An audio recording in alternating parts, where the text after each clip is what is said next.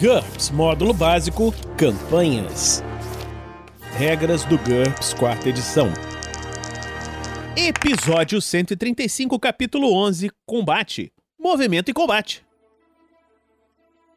Uma produção RPG Next. Fala galera, bem-vindos a mais um Regras do GURPS, quarta edição. Estamos aqui, eu e o Heitor, continuando agora o capítulo de combate. Fala, Heitor, tudo bem? Fala, meus descongestionantes nasal. É...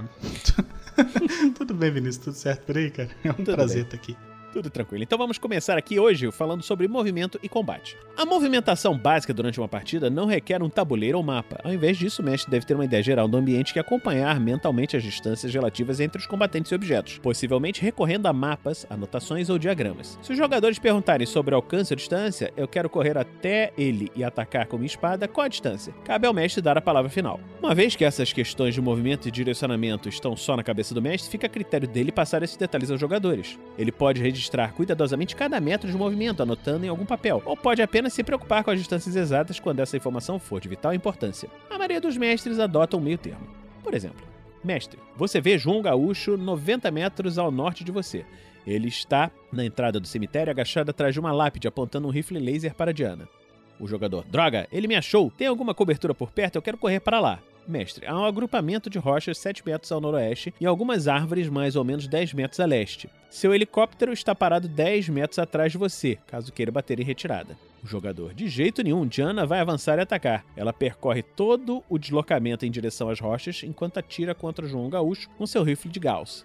Mestre, certo, ela tem deslocamento 5. Então você está a 2 metros das rochas. Agora é o turno de João. Ele estava apontando e agora dispara contra. Isso aí é uma descriçãozinha do que está acontecendo, né? Num, É falar num que combate. o nome João Gaúcho é muito bom. João Gaúcho. Tá certo. Uma tradução legal.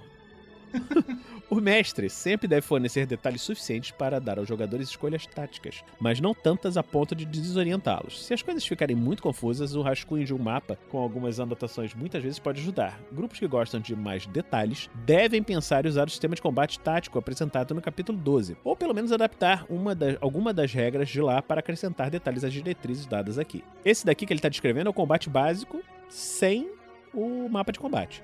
Né? Ele é teatro da mente total, né? Exatamente. Seguem algumas regras básicas que regem o movimento de combate. Veja combate montado e veículos para observações sobre o combate montado e veicular, respectivamente. Olha, então o movimento é o seguinte: um combatente ele pode se mover um número máximo de metros igual ao seu deslocamento completo se ele escolher a manobra deslocamento ou a manobra avançar e atacar. Ele também pode se mover até metade do seu deslocamento se ele escolher a manobra ataque total ou defesa total do tipo de defesa aumentada. Obstáculos ou piso ruim também podem retardar o movimento. Aí cabe ao mestre definir quantos metros de movimento um combatente deve perder para atravessar um metro de terreno difícil ou ultrapassar um obstáculo. Uma área de arbustos baixos e retorcidos pode reduzir o deslocamento pela metade. Por exemplo, enquanto passar sobre um corpo caído, custaria só ah, um metro adicional de movimento. É, é possível se mover a partir de qualquer posição, mas um personagem só recebe seu deslocamento completo se ele estiver de pé. Ele recebe apenas um terço do deslocamento se estiver rastejando ou ajoelhado e fica com um deslocamento de 1 se ele estiver deitado, se arrastando com a barriga ou rolando, independente do quanto ele é capaz de se mover normalmente. Não é possível se deslocar a partir da posição sentado. é, é bom que ele deixe claro, né? Passo. Muitas manobras permitem que o personagem dê um passo antes ou depois da ação. Um passo equivale a um décimo do deslocamento com o mínimo de um metro. Arredonde todas as frações para cima. Dessa forma, deslocamentos entre 1 e 10 resultam em um passo de 1 metro, enquanto deslocamentos de 11 a 20 resultam em um passo de 2 metros, e assim por diante. O personagem capaz de dar passos maiores que um metro pode dividir seu movimento. Por exemplo, com um passo de 2 metros é possível se mover um metro, atacar e depois se mover outro metro durante uma manobra de ataque. Também é possível usar um passo para sair da posição agachada e ficar em pé e vice-versa, em vez de se mover. Isso requer todo passo, independente do número de metros que o personagem é capaz de se mover com ele. Ah, tá. Isso aí, mesmo o personagem rápido, ele gasta o passo se ele for mudar de posição, né? Um personagem sempre pode se virar para a outra direção como parte de um passo, ou usando todo o passo se ele só quiser mudar de direção. Ele gasta um ponto de movimento para se virar, né? Isso aqui é o combate básico, desculpa. Então ele gasta um passo, ele faz um, um- um passo para se mover. Olha, o espaçamento é o seguinte: um combatente de tamanho humano precisa de aproximadamente um metro de espaço. Dessa forma, dois guerreiros poderiam andar lado a lado por uma passagem de dois metros de largura ou impedir a passagem de um inimigo. É, uma porta tem aproximadamente um metro de largura, portanto, uma única pessoa é capaz de é, é impedir a passagem. Tudo isso inclui espaço para atacar e defender. Pessoas não envolvidas em um combate podem se apertar bastante, mas sem espaço para reagir. É aquela questão da área de ação, né? É, é, então a área de ação dentro do GURPS é de um metro ali para a pessoa poder fazer ataques corpo a corpo, esquiva e tal, estudo padrão. É, claro que pessoas conseguem, que nem o livro fala, podem se espremer, mas aí, tipo assim, é, elas meio que são consideradas fora de combate ou, no mínimo, sem uma ação, né? Sem espaço para poder fazer algum tipo de reação. Porque elas estão, é, né, efetivamente sem espaço para fazer as coisas passando por outros personagens. Em combate, um personagem sempre pode se mover por um espaço ocupado por seus aliados, além de poder correr ao redor de um oponente que não estiver bloqueando inteiramente seu caminho. Nós vimos aqui no, no, espaçamento, né? Contudo, se o mestre disser que a única forma de passar por um oponente é através dele, o personagem precisa derrubá-lo com um encontrão ou evadir-se dele. Evadir, nós vamos falar agora aqui, né? Evadir é o mover-se através de um espaço ocupado por um oponente sem derrubá-lo. É permitido evadir como parte de qualquer manobra que permita movimento, desde que o personagem possa se movimentar o bastante para passar pelo oponente, não apenas para chegar até ele. Você tem que ter movimento para poder passar até o outro lado especificamente. Então, em primeiro lugar, você tem que perguntar se o oponente está tentando impedir a passagem. Se ele estiver dando passagem, a evasão funciona automaticamente, nenhum teste é necessário. Caso contrário, caso ele esteja tentando bloquear a passagem, ou no mínimo, se não tiver amigável para te deixar passar, você tem que fazer uma disputa rápida de DX contra ele. Aí você modifica a DX do personagem da seguinte maneira: DX menos 5 se o seu oponente estiver de pé, DX menos 2 se seu oponente estiver ajoelhado, mais 2 se ele estiver pego pelos flancos, mais 5 se ele for pego pelas costas e mais 5 se ele estiver deitado.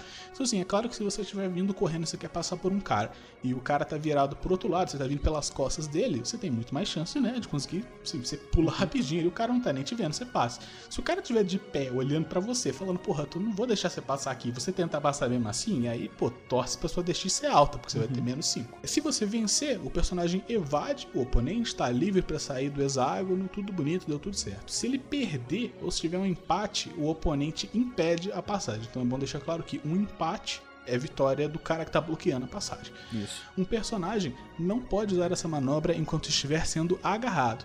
É, pô, senão seria muito fácil, né? Uhum. Além disso, também não é possível se evadir de um oponente se não houver uma maneira lógica de fazê-lo, que aí fica a critério do mestre, né? Assim, sei lá, alguma coisa está bloqueando a passagem, não dá para você passar, não dá para passar, acabou. Observe que criaturas muito grandes podem pisar em criaturas menores, enquanto criaturas pequenas podem passar por debaixo das pernas de criaturas maiores. Por outro lado, personagens com as vantagens voo e super salto podem passar por cima de um oponente, longe do alcance deles, e evadi-lo automaticamente, assumindo.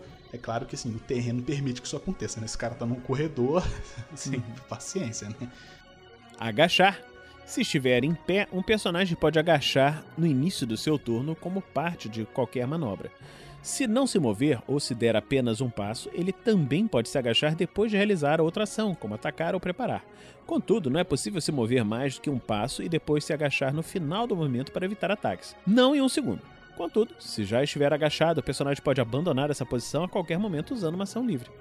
Então, estamos terminando hoje por aqui mais esse episódio do Regras do GURPS, quarta edição. Esperamos que você esteja gostando dessa série. Na próxima semana nós vamos voltar começando como é que se faz um ataque. Heitor, você quer deixar um recado aí para alguém? Ah, deixar o convite mais uma vez pro pessoal ir lá dar uma olhadinha no Bar da Barda. Bar da Barda é um projeto de criação de conteúdo de RPG, que nem o próprio RPG Next que eu tenho com a minha esposa Jaqueline. A gente está bastante ativo nas redes sociais, principalmente. A ideia é que eventualmente isso vire um podcast. Vocês conseguem encontrar a gente em arroba RPG no Twitter, Facebook, Instagram, na Twitch, principalmente nesses dois últimos, Instagram e Twitch, onde a gente está mais ativo agora. É, então, se vocês puderem lá dar uma passadinha, dar uma olhada, deixarem um comentário, um like, um follow, a gente agradece pra caramba. E, e é isso. Muito obrigado pelo convite. Beleza, então nós terminamos hoje por aqui e a gente se encontra na próxima semana aqui no RPG Next. Regras do GURPS, quarta edição. Músicas por Kevin MacLeod e Scott Buckley. Uma produção RPG Next.